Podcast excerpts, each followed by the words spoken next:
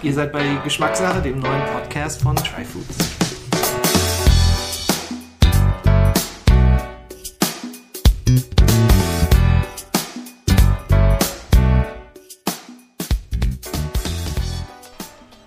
So, im zweiten Teil des Tee-Podcasts spreche ich heute wieder mit Eduardo Molina Anfossi von Paper und Tea.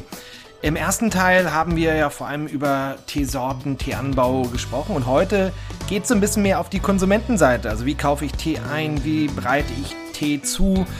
Eduardo geht auf so ein paar Fragen ein. Warum sollte ich zum Beispiel eher losen anstatt Beuteltee kaufen? Also wie immer, es ist eine Mischung aus Hintergrundwissen und praktischen Tipps. Also bleibt dran und viel Spaß.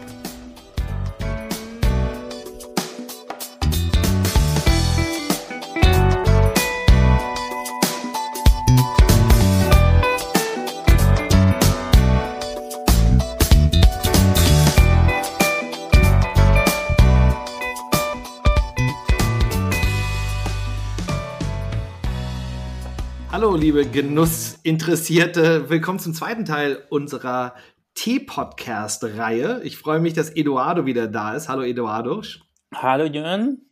Freut mich, hier wieder zu sein. Ja, schon gerade einen Schluck Tee genommen. Was hast du denn heute vor dir?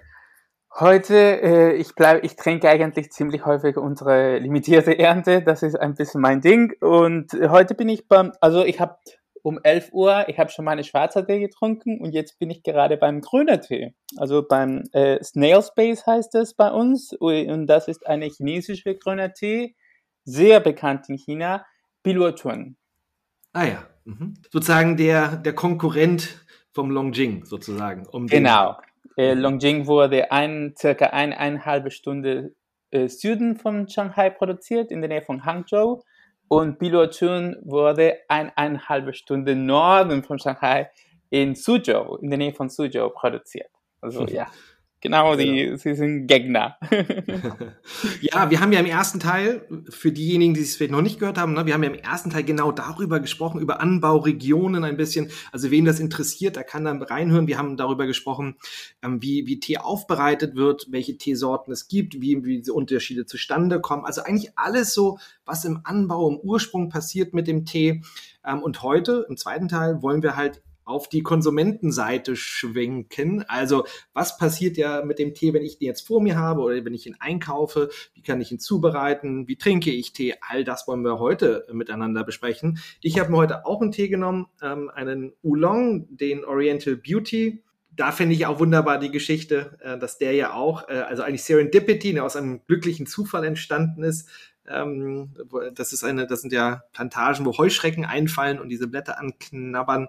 Und äh, das hat zur Folge, dass es eigentlich ein ganz wunderbarer Tee ist. Also es ist mit mein Favorit. Du hast jetzt mal ja auch über Oolong gesprochen. Das ist auch für mich eine der großen, glaube ich, Entdeckungen gewesen, ähm, jetzt in meiner Reise in die Welt des Tees wirklich Oolong für mich entdeckt zu haben. Also ich, ich äh, finde die auch ganz großartig. Oolong sind auch äh, einige meine Favoriten. Ja, sie sind ja, ganz genau, davon, einzigartig. davon hast du ja auch schon letztes Mal erzählt und ich habe ja aus dir herausgekitzelt, dass wenn du nur noch einen Tee trinken darfst, Eduardo, oder könntest, dürftest, dann wäre das ein Oolong wohl. Von daher hast du dich schon als Oolong-Fan geoutet. Okay, also aber wir schwenken heute, wie gesagt, so ein bisschen auf die Seite der Endkunden. Und der erste Schritt ist, wenn ich jetzt ja sage, ich habe jetzt mal Lust auf einen guten Tee, dann muss ich ihn mir ja erstmal kaufen. Und, und da vielleicht, da wollte ich mit dir gerne einsteigen, Eduardo. Also, wie kann ich jetzt als Konsument vorgehen, wenn ich Tee kaufen will? Also, worauf kann ich achten? Also, wie finde ich einen guten Tee? Das ist eine sehr gute Frage. Äh, eigentlich, äh, zuerst müssen wir wissen, äh, also beim Tee kann, kann man in sehr unterschiedliche Läden kaufen. Das liegt äh, daran, äh, das liegt genau in was ist, was ich suche, wenn ich Tee trinke, wie viel will ich ausgeben, wie wichtig ist Tee in meinem Leben sozusagen. Natürlich, äh, das passiert beim jedem Produkte. Äh, es gibt äh, Leute, die sind Kaffeeliebhaber und sie werden viel mehr auf den Kaffee achten. Vielleicht Tee wird nicht so wichtig oder Olivenöl. Es gibt manche Leute, die kaufen so wie ich will eher ein gutes Olivenöl. Für manche Leute es ist nicht so wichtig. Äh, also es gibt für äh, Mass Consumption, also massverbrauchte Tee. Natürlich gibt es Supermarkt, ja. Auch im Supermarkt gibt unterschiedliche Qualitäten. Aber äh, wenn jemand Tee wirklich ernst nimmt, ich würde gleich empfehlen, direkt zu einem Teeladen zu gehen. Ja, äh, ein Teeladen normalerweise bietet am meisten, was wir auf, der, äh, auf dem Welt Tee nennen, Orthodox Tees, also Tees, die wurden tatsächlich meistens handgepflückt und handverarbeitet. Normalerweise beim Supermarkt finden wir viel maschinell gemacht. Ja, das natürlich, das geht gegen die Qualität des Tees. Und danach äh, mein, äh, mein Tee, mein Teeladen, also ich meine, so wie meine, wo ich mein Tee kaufe, ein bisschen zu kennen, zu wissen, was ist die Motivation für, für den. Äh, es gibt, in Deutschland gibt es viele, viele verschiedene Teegeschäfte, Teeläden. Manche sind sehr groß, manche sind sehr klein und meistens versuchen, eine gute Qualität zu anbieten. Äh, müssen wir aufpassen auf die Frische zum Beispiel auf welche Ernte kommt diese Tee? Wir haben letztes Mal über Ernte gesprochen. Es gibt Tees, die sollten immer sehr frisch getrunken werden. Zum Beispiel äh, beim japanischen grünen Tees, ich achte ziemlich viel, äh, sollten nicht später als, äh, nicht älter als letztes Jahr sein, also oder der, der Jahr der Ernte. Und auch Herkunft ist auch sehr wichtig, weil wir, wie wir schon gelernt haben, es gibt manche Regionen, die sehr bekannt sind für die für Qualität. Es gibt äh, Faktoren, die helfen natürlich die Qualität des Tees. Darjeeling, ja, haben wir gesprochen. Es gibt manche Regionen, oh, Longjing, die, die werden auch eine gute, äh, gute Qualität produzieren. Das würde ich immer so auch aufpassen, wenn ich schon mehr ein bisschen über die Welt des Tees erfahre. Also das heißt, genau, ich kann, ich kann nach Regionen fragen, ich kann nach Frische oder Ernte fragen. Ähm, also weil ich, ich, für mich ist es auch so ein bisschen, wenn ich jetzt zum Beispiel in den Teeladen gehe und ich kenne den Teeladen nicht, ne, was sind so für ein paar vielleicht Fragen da noch weitere, wie ich herausfinden kann, ist das jetzt, ist es auch ein Teeladen, der wirklich auf Qualität setzt? Also ne, ich, vielleicht also wie gesagt, wenn ich die Frage, wenn ich einen grünen japanischen Tee haben will, dass ich die vielleicht frage, okay, wie, wann wurde der denn geerntet? Ja, wie alt ist der Tee zum Beispiel? Können Sie mir was dazu sagen? Ähm, Gibt es sonst noch so andere Sachen, wo du sagst, das sind so ein paar ganz gute Fragen, die man vielleicht als Kunde stellen kann, um herauszufinden, ähm, ob der Laden auch gute Qualität einkauft? Genau, das ist zum Beispiel, das wäre eine gute Frage. Also wenn ich meinen grünen Tee äh, trinke, dann frage ich, äh, wann wurde geerntet? Wenn Sie sagen, ah, dies ist 2018 äh, Ernte, mh, hm, vielleicht nicht das Beste. Vielleicht ist, liegt der Tee dort zwei, drei Jahre gelagert. Das ist überhaupt nicht die Idee. Auch ein bisschen zu wissen, wie kaufen Sie den Tee? Äh, kommt der Tee direkt? Ist es Direct Trade oder kaufen Sie äh, durch Brokers. Können, Zwischenhändler. Mhm. Kennen, Sie die, kennen Sie die Leute, die, die Tees äh, produzieren zum Beispiel? Die sind äh, auch Faktoren, die helfen uns zu wissen, ob unsere Tee nicht nur die, die eine sehr gute Qualität eintrifft, aber auch in, in eine in richtige oder Bedingungen produziert wurde. Also äh, wie, wie viel Chemie wurde verwendet oder ist es Bio? Ist es Bio, Bio bearbeitet? Wie wurden die, die, die Flucker, die Leute, die die Tee pflücken, wie, wie, wie sind sie bedient? Haben sie richtige Konditionen? Ja, wie wichtig ist dir denn ein Biosiegel auf dem Tee? Also für mich es ist wichtig, äh, nicht 100% wichtig. Äh, das Konzept Bio zu produzieren ist natürlich sehr äh, gut für die Erde, gut für uns. Natürlich ist es auch eine größere Herausforderung, Bio zu produzieren und bestimmte Qualität zu erreichen. Mit Chemie kann man alles einfacher und manchmal auch geschmacklich besser produzieren. Also es gibt immer diese, diese Linie. Bei uns zum Beispiel, wir, wir kaufen alle, natürlich es gibt Tests wurden getestet, geprüft, bevor sie importiert sind. Natürlich auf dem Welt gibt es Länder, wo die Tees werden in in ganz kleine Teeplantage produziert.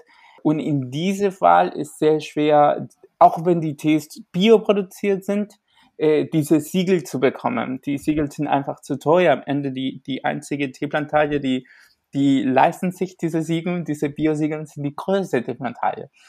Aber natürlich ist es, äh, ist es etwas, das wir immer noch mehr und mehr wichtig für uns für die Kunde, äh, für die Produzenten auch. Das merkt man auch, wie viele Produzenten sie, sie, sie, sie nehmen das äh, jetzt viel ernster.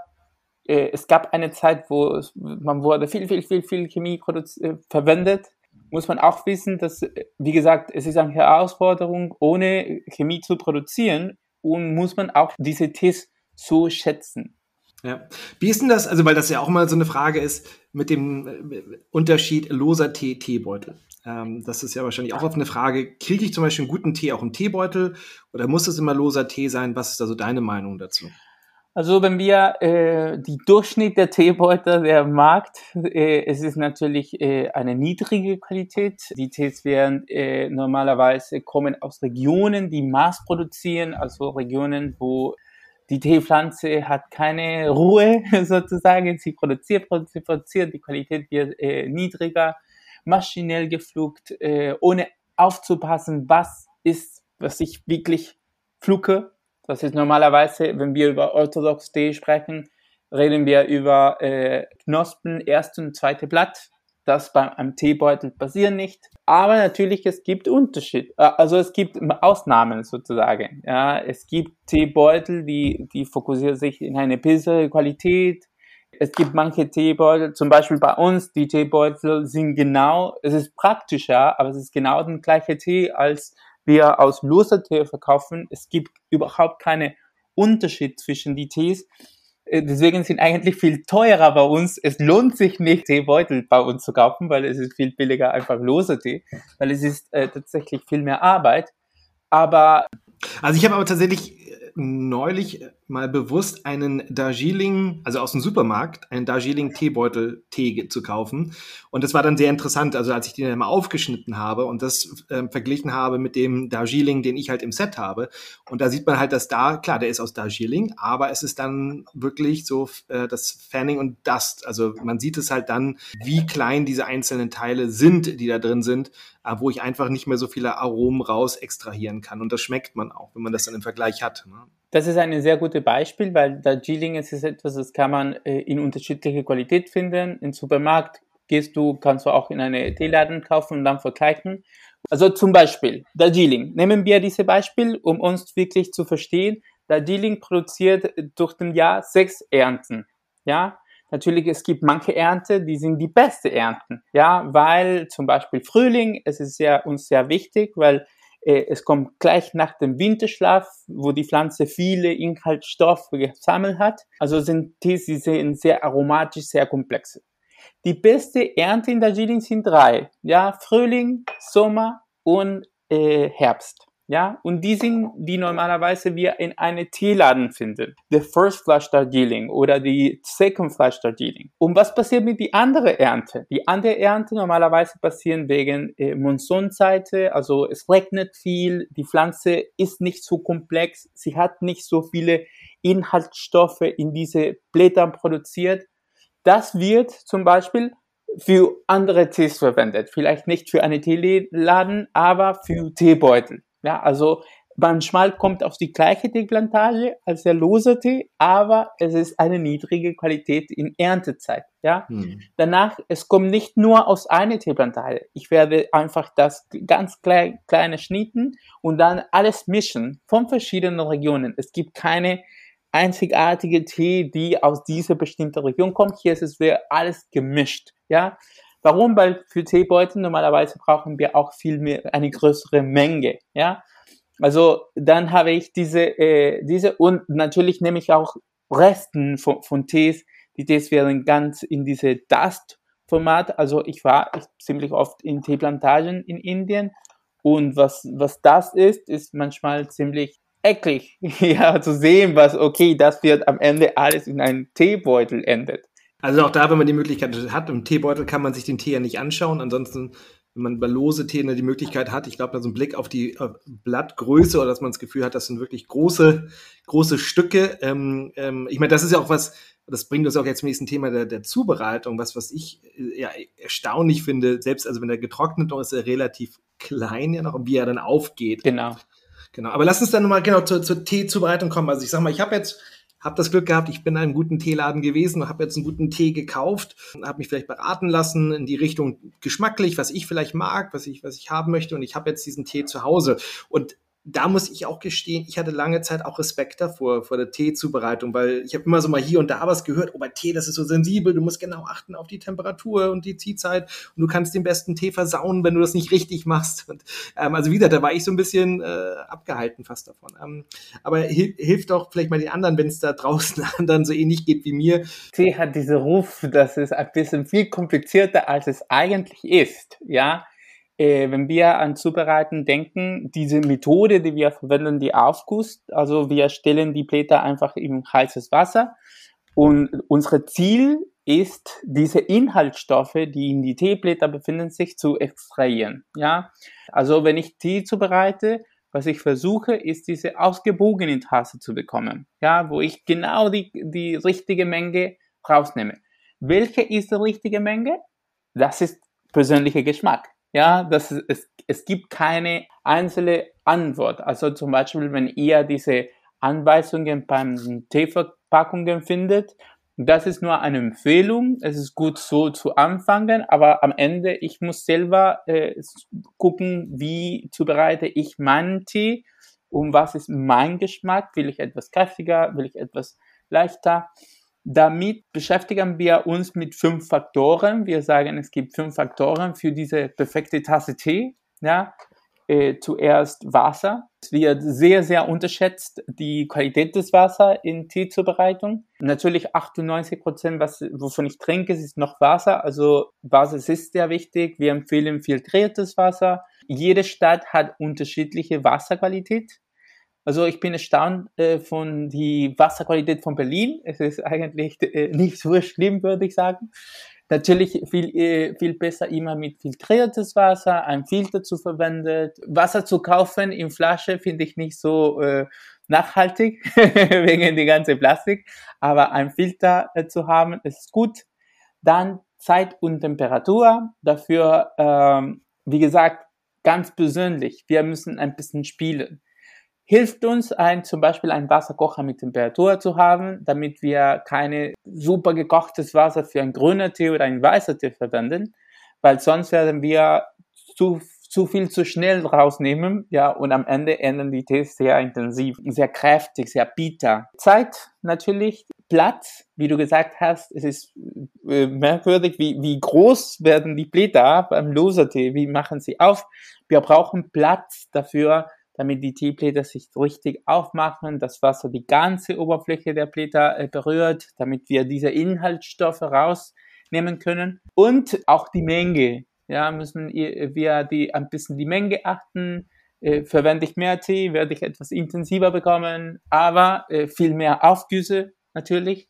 Verwende ich weniger Tee, dann äh, es wird viel länger dauert für mich, den Tee äh, aufzugießen und äh, vielleicht bekomme ich nicht so viele Aufgüsse und der Tee wird vielleicht schwach, äh, ein bisschen leichter.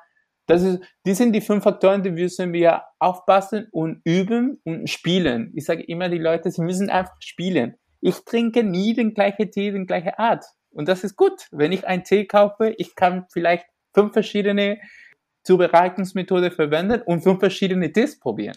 Ich glaube, für, für den, für den Neu-Teetrinker äh, Trinkerin, ist das fünf Faktoren hören sich ja schon erstmal ganz schön herausfordernd an. Ich muss auf ganz schön viel achten. Ne?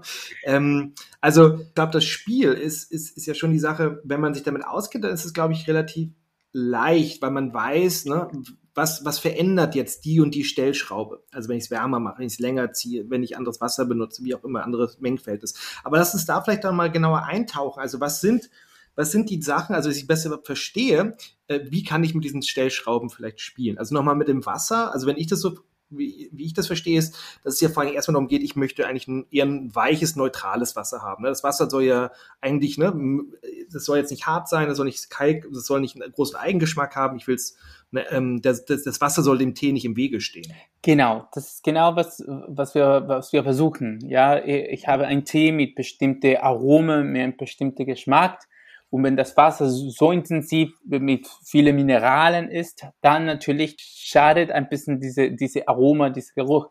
Deswegen filtrier, das Wasser zu filtrieren ist ein guter äh, Weg, äh, ein bisschen Qualität Wasser zu haben für, für, für meinen Tee. Also die Chinesen haben, äh, es gibt verschiedene Quelle für verschiedene Tees und sie Manchmal gehen sie direkt zu die Quelle, Wasser zu kochen, um den Tee zu bereiten. Das werden wir vielleicht nicht machen. Das ist vielleicht bei den, bei den, es gibt ja so Scotch-Fans, die dann drauf, also wenn sie dann Wasser reintun in ihren Whisky, dass es nur dann schottisches Bergquellwasser sein darf oder so. Aber ich glaube genau, das ist, das ist so, dass wenn man das, das Hobby fast zum Beruf macht oder dass es halt also eine große Passion ist, dass man dann jede, jede Stellschraube aufs Maximum vielleicht verbessern will. Aber genau, ich glaube, vielleicht für den, für den also ein gutes, neutrales Wasser. Also ich glaube in Berlin, ja, das ist ganz gut. Es hat schon eine gewisse Härte auch. Deswegen, wenn man es filtrieren kann, auch in Berlin ist es nicht schlecht. Und wie du sagtest, es gibt ich, andere steht in meinem Gespräch vor, hast du mal gesagt, zum Beispiel in der Schweiz, und ne, hast du von Leuten gehört, dass es so ein schönes, weiches Bergwasser, dass, dass es gar nicht nötig ist, das zu, zu filtrieren. Deswegen, ne, dass es davon abhängt, wo man wohnt und dass man das, ich glaube, auch da ist gut, das zu auszuprobieren. Ne? Mal, mal das ein unfiltriertes Wasser nehmen und daneben das mal zu filtrieren und dann einfach zu sehen, schmecke ich den Unterschied mit dem gleichen Tee. Ne? Und, und äh, verbessert das für mich die, die Erfahrung des Teetrinkens. Ne? es also ist eigentlich, äh, diese Experimente zu machen, äh, hm. sind eigentlich sehr, sehr lustig zu merken, wie groß der Unterschied sein kann.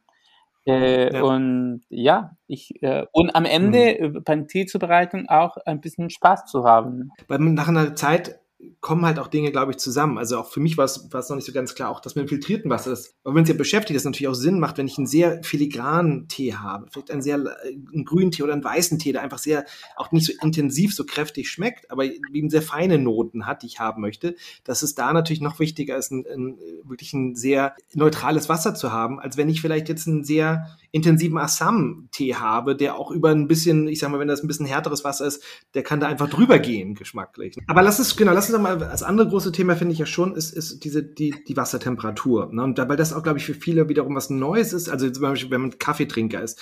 Die, also die meisten Leute ändern nicht die Temperatur, wenn sie ihren Kaffee ähm, ähm, zubereiten. Ne? Also egal welchen Kaffee sie vor sich haben, man immer ne, die gleiche Temperatur. Jetzt haben wir ja beim Tee je nach Sorte unterschiedliche Temperaturen. Also jetzt, ich sag mal, mit den, mit den grünen japanischen Tees, die die niedrigsten Temperaturen haben wollen, bis vielleicht eben zu sehr kräftigen Schwarztees, die auch sehr heiße, also knapp an die 100 Grad Temperaturen abkönnen. Was macht die Wassertemperatur oder warum muss ich da unterschiedliche Wassertemperaturen für die Teesorten benutzen? Also die, die, die Temperatur des Wassers am Ende setzt diese, äh, wie viel, wie schnell äh, nehme ich diese Inhaltsstoffe raus. Ja, also wenn ich zu heißes Wasser verwendet, werde ich viel zu viel zu schnell. Ja, am Ende, was wir versuchen, ist ein bisschen das zu kontrollieren. Ja, deswegen es gibt es gibt manche Tees, die wegen der Verarbeitung sehr delikat sind und ganz schnell und ganz leicht alle die äh, Inhaltsstoffe auslösen. Ja, so wie japanische Grüne Tee. Aber es gibt andere Tees, die eigentlich sind wegen die Verarbeitung sind mehr verarbeitet und sie brauchen eine intensive Extraktion. Und deswegen spielen wir mit dieser Wassertemperatur. Und das kann man schon so ein bisschen sagen, auch das heißt, dass Tees, wir haben ja im ersten Teil des Podcasts über die, die, die Aufbereitung gesprochen, also dass der ein großer Unterschied ist, das Thema, ob der Tee oxidiert oder nicht oxidiert ist in der Aufbereitung. Wir bei Oolong Teil oxidierte und bei schwarzen Tee ja voll oxidierte Tees haben. Und bei grünen Tees, die sind nicht oxidiert, kann man schon so ein bisschen sagen, dass halt Tees, die eben nicht oxidiert sind, weniger heiß aufgebrüht werden müssen und je mehr Oxidation da ist, desto heißer kann man oder sollte man die brühen? Genau, so sollte, konnte man, konnte man sagen. Das wollte ich nicht gleich so sagen, weil es gibt natürlich Ausnahmen und so. Ausnahmen, aber genau, aber, aber erstmal genau. Ich glaub, für eine ne? allgemein ja. Review, das, das eigentlich, äh, das funktioniert äh, super. Also je äh, mehr Oxidation, desto äh, heißer Temperatur mhm. verwende ich. Und warum ist es jetzt so, dass, also nochmal Grüntee, ne? bei japanischen Grüntees ist man ja oft bei 70 Grad oder sogar zum Teil darunter noch ein bisschen, ähm, was die Wassertemperatur angeht, während oft ja, ja chinesische grüne Tees ein bisschen höher, vielleicht so 70 bis 80 Grad. Warum ist da so ein Unterschied? Also äh, eine, eine der großen Unterschiede ist, weil was, was erwarten wir von, von einem bestimmten Tee?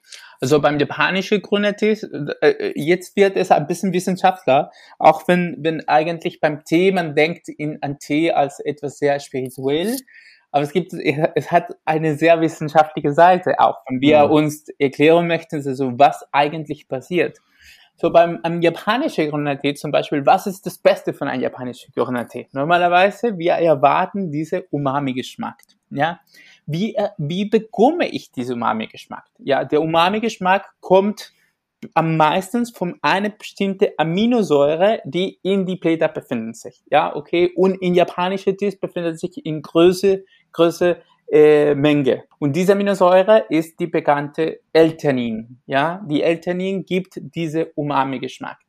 Was passiert mit der Extraktion? L-Theanin ist ein Inhaltsstoff, das braucht keine Höhetemperatur.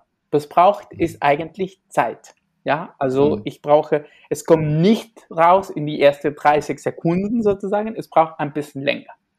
Dann gibt es eine andere Inhaltsstoffe, das ist Koffein. Koffein normalerweise hat eher einen Bittergeschmack. Und Koffein kommt raus nur mit Höhe, ganz, ganz hoher Temperatur. Ja, sonst kommt ganz, ganz wenig. Also wenn wir 100 Grad Wasser verwenden, dann Koffein kommt viel und sehr schnell raus. Ja, was machen wir mit einem grünen Tee? Keine super heißes Wasser zu verwenden, damit wir länger ziehen lassen können, um mehr L-Theanin zu bekommen und ganz weniger Koffein äh, rauszunehmen.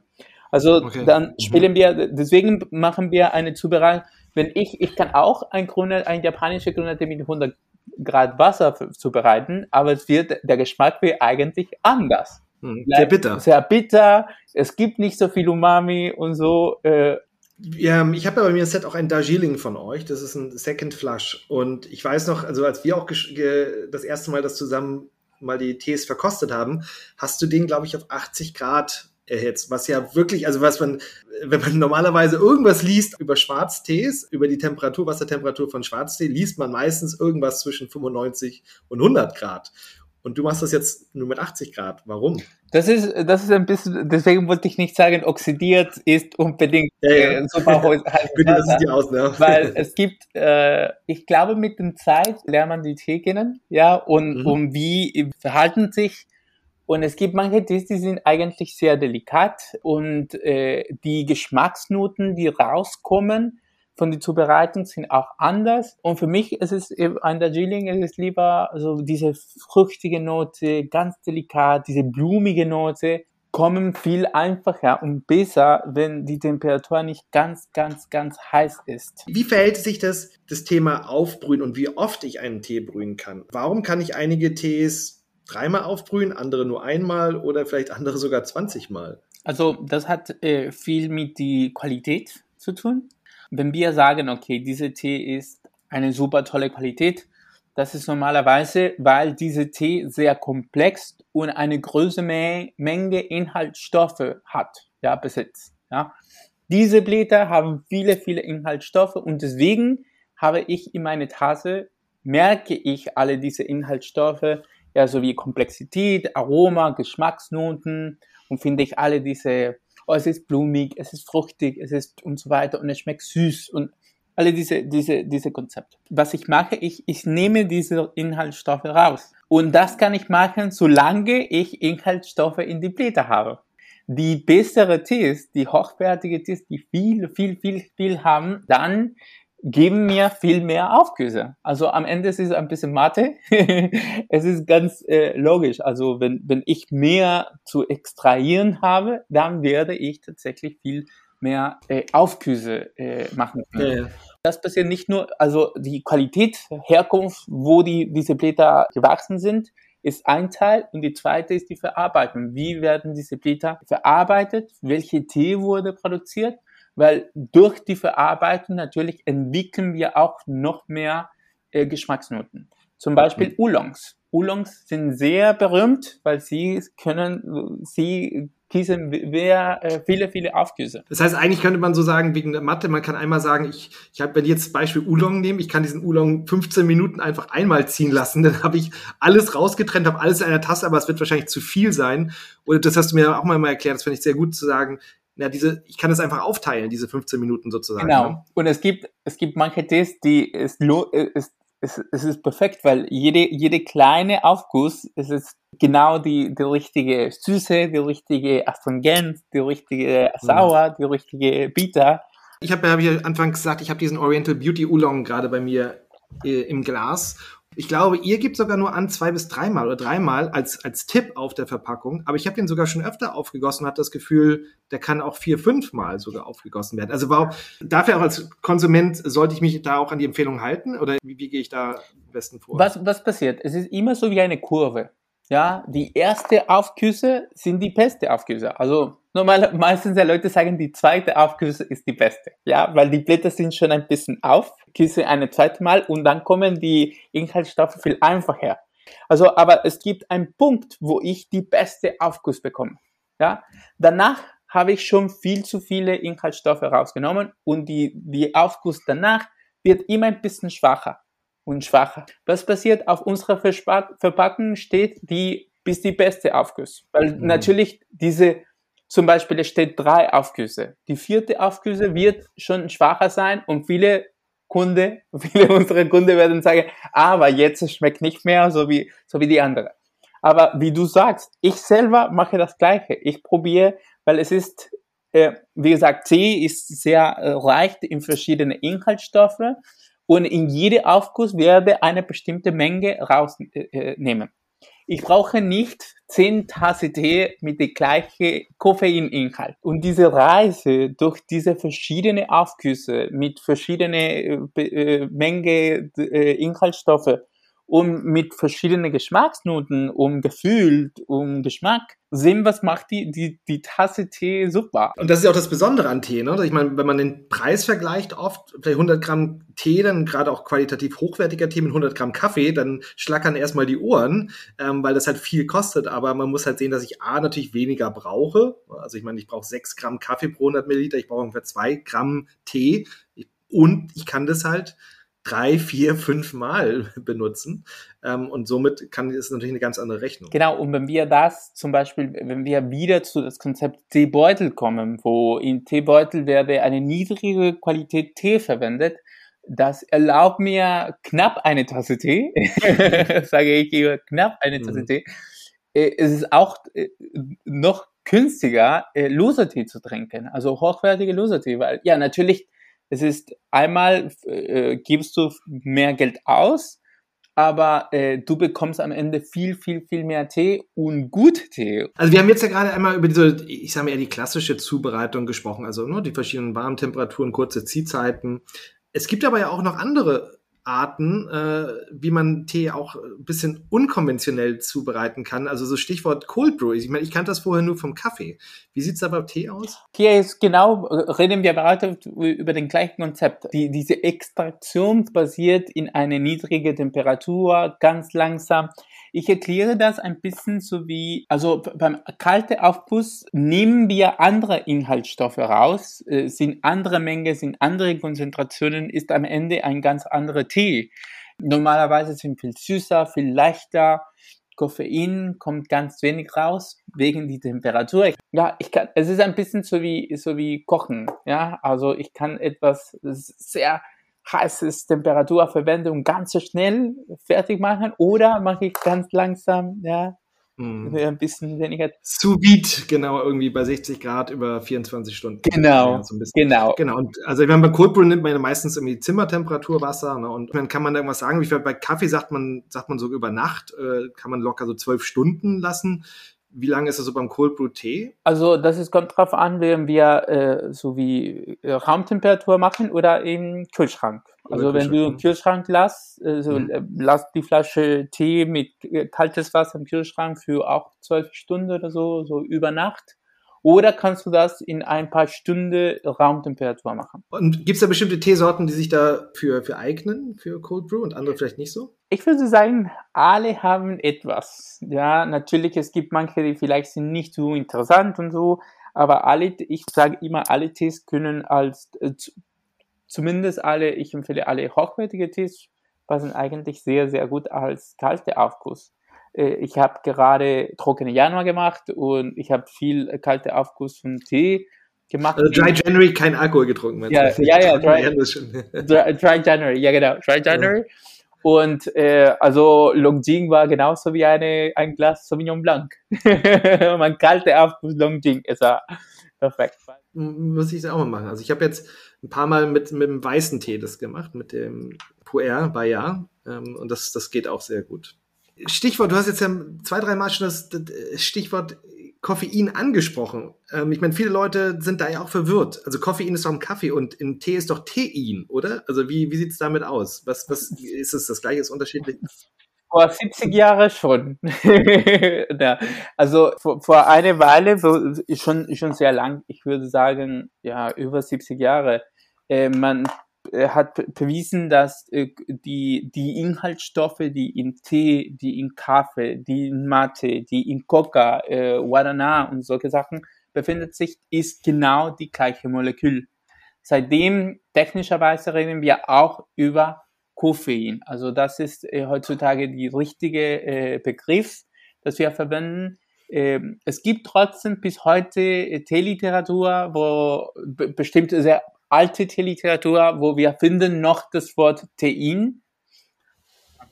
Und ich meine, für einige Leute reagieren ja empfindlicher auf Koffein als andere. Wie kann ich da vielleicht, also welche Tees haben generell mehr und welche haben weniger Koffein? Also die Koffeininhalt ist sehr relativ. So, äh, es hat zuerst, äh, die, die Blätter haben ein Potenzial von einem bestimmten Koffeininhalt und dann haben wir die Zubereitung. Ja, es ist auch wichtig. Wie gesagt, wenn ich höhere Wassertemperatur verwende, dann und länger ziehen lassen, dann werde ich viel mehr Koffein haben. Das ist, was ich meine, wenn ich sage, manchmal fühle ich, ich will mein Assam mit 100 Grad um drei, vier Minuten. Das heißt, ich, ich bin müde und ich brauche ein bisschen extra Koffein. Ja, oder manchmal will ich etwas ganz leichter zubereiten, brauche ich vielleicht nicht so viel Koffein und gehe ich in eine andere Richtung. Die Zubereitung müssen wir achten, wenn wir auf die Koffeininhalt aufpassen möchten. Also kalte Aufguss ist eine gute Möglichkeit. Aber natürlich, es gibt manche Prozesse in die Verarbeitung des Tees, die geben mir weniger Koffein, zum Beispiel die Ernte, ja, die Ernte normalerweise äh, im Frühling, ja, die Tees sind viel reicher in alle äh, Inhaltsstoffe wegen die, diese Winterschlaf, wo die Pflanze viel gesammelt hat. Tees, die wurden am ganz am Ende der, der Saison gepflückt. Normalerweise haben ganz weniger äh, Koffeininhalt. Die junge, die ganz, ganz junge Blätter sind viel reicher als alte Blätter. Also alle Tees, die werden mit alte Blätter gemacht zum, beziehungsweise Banchas, wie letzte Ernte von Japan, oder Oolongs, ja, normalerweise haben weniger Koffeininhalt. Es gibt Tees, die wir merken, also es gibt viele Stängeltee zum Beispiel in Japan, in Malawi, Stängel hat natürlich viel weniger Koffein. Die Koffein befindet sich meistens in die Blätter. Okay. Aber man kann also nicht sagen, kategorisch, dass jetzt ein schwarzer mehr als ein grüner oder ein grüner mehr als ein weißer, das kann man gar nicht sagen. Das ist ein Mythos. Ja, also viele Leute sagen, ah, weißer Tee äh, hat weniger Koffein. Das hat mit der Zubereitung zu tun. Das, wenn wir in diese Richtung gehen, ja, natürlich, schwarzer Tee mache ich mit 100 äh, Grad und äh, bekomme ich mehr Koffein. Ja, aber es gibt grüne Tees, die, die, die, die Potenzial von Koffein ist so hoch, denn auch wenn ich 80 Grad verwende, bekomme ich mehr Koffein als was ich in, in eine schlechte schwarze Tee finde. Es ist sehr äh, relativ, das Konzept Koffein. Also wenn die Leute empfindlich sind, aufpassen, was für eine Wirkung bekommt ihr mit dem Tee und wenn etwas nicht stimmt, nicht weiter trinken. Ja, wenn man anfängt und, zu zappeln.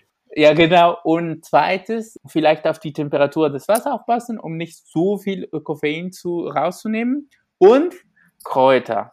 Wie gesagt, also ich glaube, letztes Mal habe ich das, das eigentlich äh, geäußert. Wie in die letzte Zeit bin ich mehr und mehr von Kräuter überzeugt als ein, ein Produkt, die ergänze, die ergänze die, die Geschmacksprofil vom Tee und Kräuter bist du immer safe. Also dort gibt es meistens Kräuter. Natürlich, es gibt ein paar Mate zum Beispiel, die noch Koffein hat. Aber meiste der Kräuter haben keine, oder die Fruchtaufguss und so weiter, haben kein Koffein. Also wenn ich zu empfindlich bin, in diese Richtung zu gehen. Und werde ich trotzdem sehr wunderschöne Kräuter finden, die eine super Ersatz hm, zu Tee hm. sind. Okay, also das ist gerade die Zubereitung auch, dass es so einen großen Einfluss auf das Koffein hat, das ist super spannend. Also jetzt kommen wir aber, jetzt sind wir gerade interessant, beim Koffein schmecken wir, Koffein ist bitter. Ähm, lass uns doch mal jetzt als letztes, ja, wir haben den Tee jetzt zubereitet, jetzt ist der Tee vor uns, jetzt wollen wir ihn trinken. Wie gehst du normalerweise vor, wenn du so eine Tasse Tee für dich geschmacklich analysierst? Worauf achtest du? Äh, zuerst etwas faszinierend beim, beim Tee verkosten ist eigentlich, dass ich muss Tee zubereiten. Also ich, ich habe den Chance, den Tee, die trockene Blätter zu sehen, die, die, die aufgegossene Blätter, also die, nass, die nasse Blätter und dann natürlich der, was wir nennen Likör, das, das ist die, die Aufguss selber.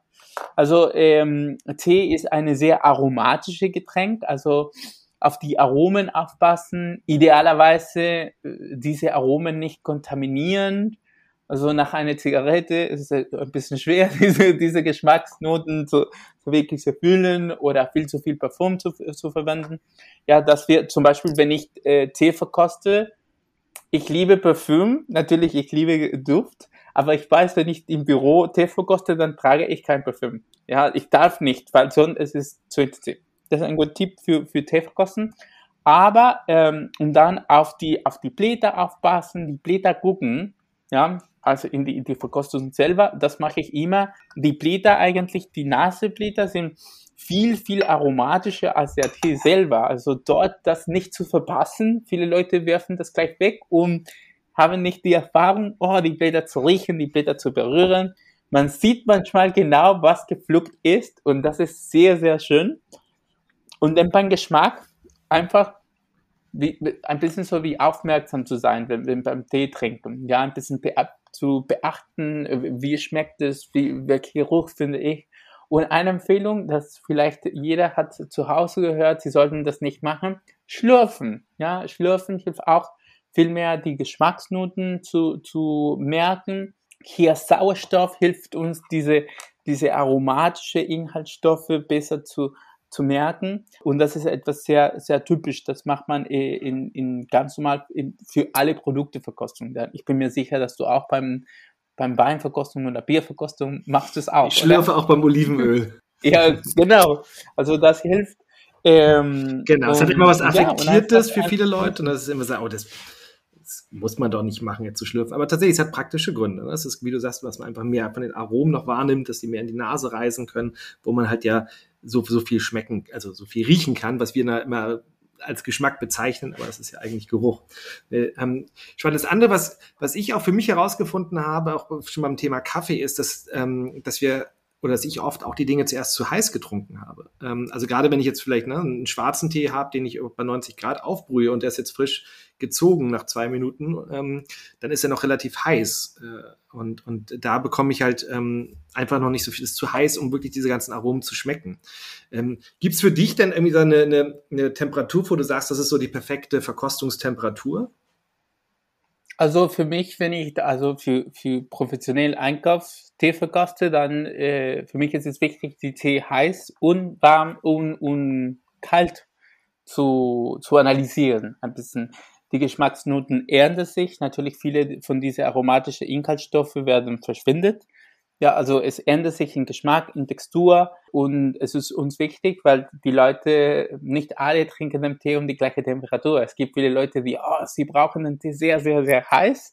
Und es gibt Leute, die stehen das nicht wieder. Also, also bei mir ist es für meine persönliche Genuss es ist eher für mich ja 80 Grad wäre also perfekt. Ja. Also ich war tatsächlich immer ganz gern ein bisschen. Ich mag das gerne, wenn es ein bisschen, ein bisschen abgekühlt ist. Ich habe immer das Gefühl, dann kann ich einfach auch viel noch viel mehr schmecken. Leute, Zucker und Milch in den Tee. Was sagst du dazu? Die Frage kommt doch bestimmt auch oft. Darf ich jetzt Zucker, darf ich Milch in meinen Tee tun?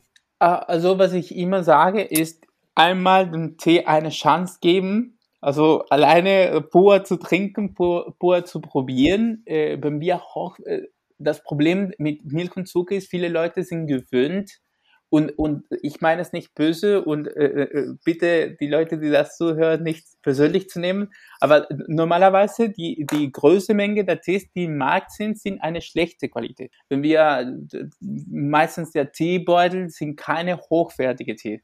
Und für diese Tees meistens brauchen wir tatsächlich Milch und Zucker, äh, weil die Qualität nicht so das Beste ist. Also das ist auch etwas nicht falsch. Ja, das ist, es ist ein Geschmack. Äh, wenn, wenn ich das gerne trinke und gefällt es mir, super, das ist okay. Und diese Tees sind perfekt. Also für, für, für das gedacht. Aber es gibt manche Tees, hochwertige Tees, die wir, wir sprechen, äh, die sind handgepflückt, die haben einen ganz anderen Prozess wir haben ganz andere, die, die Bauer, die, die Teeproduzenten hat ganz andere, auf äh, mit einer anderen Vision diese Pflanze aufge, aufgepasst. Ja, und für diese Tees vielleicht ist Milch und Zucker nicht mhm. so geeignet. Also äh, wir müssen, wie, wie will ich meinen Tee trinken, also Milch und Zucker, dann wähle ich Tees, die sind perfekt für, für so etwas. Ja, kräftiger, viel intensiver Tees, da, damit sie mit, mit der Milch kämpfen können. Aber dann, wenn ich eine sehr leicht und delikat und süß äh, grüner Tee habe, dann ist Milch und Zucker vielleicht nicht so geeignet. Deswegen, ich empfehle immer die Leute, probier mal. Okay, äh, vielleicht haben sie die Erfahrung nicht, diese Tees zu trinken, also das erste Mal zu probieren, ohne Zucker. Ja, und dann gucken wir, ob das stimmt oder nicht. Zubereitung, wie gesagt, wie wir schon jetzt wissen, ist sehr wichtig. Wenn ich äh, vielleicht äh, mein grüner Tee mit gekochtes Wasser gemacht habe, ist zu bitter, dann brauche ich Zucker sowieso. Ja, weil sonst kann ich es nicht trinken. Aber wenn ich vielleicht auch ein bisschen auf die Temperatur aufpasse, warte ich kurz und verwende ich nicht ganz, ganz gekochtes Wasser, dann mhm. der, Geschmack, der Geschmack wird ganz ja. anders sein. Es ist nicht falsch, äh, weil es hat auch mit Kultur, mit Tradition zu tun. Viele Tee ist auch eine sehr eine, eine Getränk, die zweite beliebteste Getränk der Welt. Also es gibt viele, viele Regionen der Welt, die haben eine große Tee verbraucht und haben und trinken den Tee nach einer bestimmten Art. Also es ist eine Tradition, ein, ein, und das müssen wir auch schätzen. Also bei mir in Chile, man trinkt nicht so oft mit Milch, aber Zucker, es ist, es kommt immer dabei. Und dann, wenn, natürlich, wenn ich habe diese Erinnerung vom Tee in Chile, es kommt mit der Süße von Zucker, ja. Und das verstehe ich voll mit die Leute, die der britische Stiltee möchten, trinken möchten, ja, weil es, es hat auch mit viel mit Erinnerungen und der ja. Gefühl. Ich hatte auch neulich mit jemand aus dem Marokko Tee getrunken und bei denen ist halt ganz normal grüner Tee mit Minze und Zucker. Ja, so, so ist so die Tradition. Und so sollte es sein. Tradition dort. Ne? Äh, Nochmal ganz kurz zurück zu dem Thema Zubereitung. Sorry, ich hatte vorhin was vergessen. Und zwar, also wir haben, wir haben ja über das Equipment, du hast schon ein paar Sachen angesprochen. Also ich meine, das einmal das Wasser, das ja wichtig ist, dass man filtriertes, gegebenenfalls nimmt man Filter hat. Das zweite ist halt äh, der Wasserkocher, ist halt gut mit Temperaturanzeige und äh, dass man irgendwie eine Art hat von Timer, aber braucht man meistens nicht zu kaufen. Alle haben ein, ein, ein Tele meistens haben ein Smartphone, wo man dann einen Timer einstellen kann, weil das ist tatsächlich auch eine Sache, die habe ich früher nie gemacht und ich habe gemerkt, wenn ich es nicht mache, ich vergesse es. Also 60 Prozent der Fälle, wo ich weiß, zwei Minuten ist ja nicht lang, da, da, kann man ja kurz auf die Uhr gucken, zwei Minuten später rausnehmen. Ich vergesse es meistens. Also ich stelle mir tatsächlich jetzt immer einen Timer, weil, ähm, weil das tatsächlich äh, ich erfunden habe, dass mir das wirklich hilft.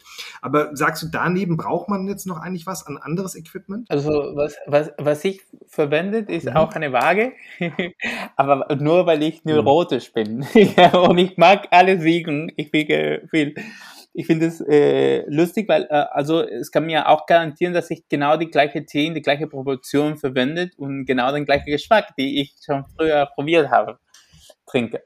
Ähm, also eine Waage ist auch, äh, um die genau die richtige Menge zu, zu messen, aber nicht unbedingt, weil eine, eine Löffel, eine ganz normale Teelöffel sind äh, für die Durchschnitt der Tees sind zwei Gramm. Also das hilft uns schon zu wissen, wie viel, wie viel Tee habe ich, wie viel Tee verwende ich. Genau, also kann man Anfang zwei Gramm ungefähr, sagt man ja für 100 Milliliter, so als grobe ne, Richt, Richtmaß bei den meisten Tees. Und am Ende, wenn ich so ein Teeliebhaber bin, dann merke ich, man weiß. Ja, ja. weiß nee, aber, es, aber es geht ja erst, ne, ich glaube eher, weil es andersrum, weil viele Leute denken, oh, ich muss mich jetzt erstmal, ich muss so viel ausgeben und so viel anschaffen, jetzt erstmal, damit ich auch guten Tee zubereiten kann. Und das hält sich ja wirklich in Grenzen da. Es, ne? und es kommt auch äh, darauf an, äh, was für ein Besorn bin ich. Also ich bin der, die, die liest die Koch, äh, ein Kochbuch und macht genau, was dort äh, 200 Milliliter und ich messe die 200 Milliliter und ich weiß, es gibt gibt Leute, die, ah, ist alles, die sagen aber spannend mit mhm. Augen. Sie gucken einfach, okay, das soll, das soll es sein.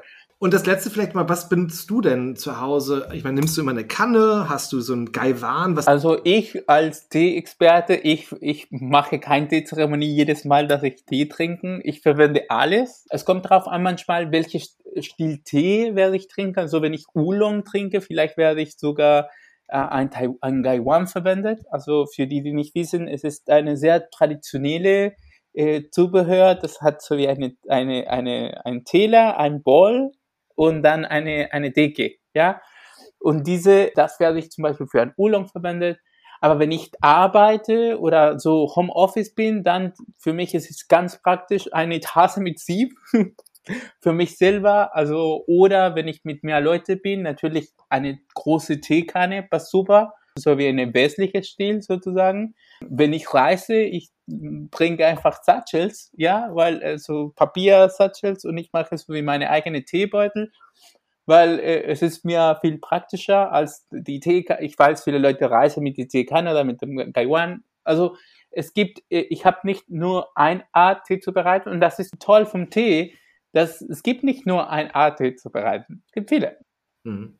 Ja, und das Wichtigste, glaube ich, ist da, was wir, was wir auch gesagt hast, dass der Tee Platz bekommt. Ne? Also dass er, dass er, dass er halt einfach sich ausbreiten kann. Das ist halt noch wichtig. Und das ist so, ob es jetzt im Endeffekt äh, in einem Sieb geschieht oder in einem Galvan geschieht oder wo auch immer, ähm, das ist, das ist, da kann man ne, die persönlichen Präferenzen auch, auch, auch vielleicht, was einem optisch gefällt und was einem Spaß macht, äh, wie man das dann zubereitet, ne, dass man da auch einfach ein bisschen, bisschen experimentieren kann, aber dass man nicht unbedingt sagt, das und das äh, Zubehör muss es unbedingt genau. sein. Vielleicht nochmal das letzte abschließend, äh, letzte Thema ist das äh, so Aufbewahrung und Haltbarkeit von Tee. Ich meine, du hast vorhin ja schon mal gesagt, gerade bei grünen japanischen Tee, wenn du den einkaufst, achtest du schon auf Frische. Aber ja, wie verhält sich das? Also wie lange kann ich jetzt einen Tee zu Hause stehen lassen? Also hier äh, noch einmal sind wir sehr relativ beim Tee. Zuerst äh, wichtig zu sagen, Tee hat fünf, äh, was wir nennen, so wie, wie sagt man, Enemy?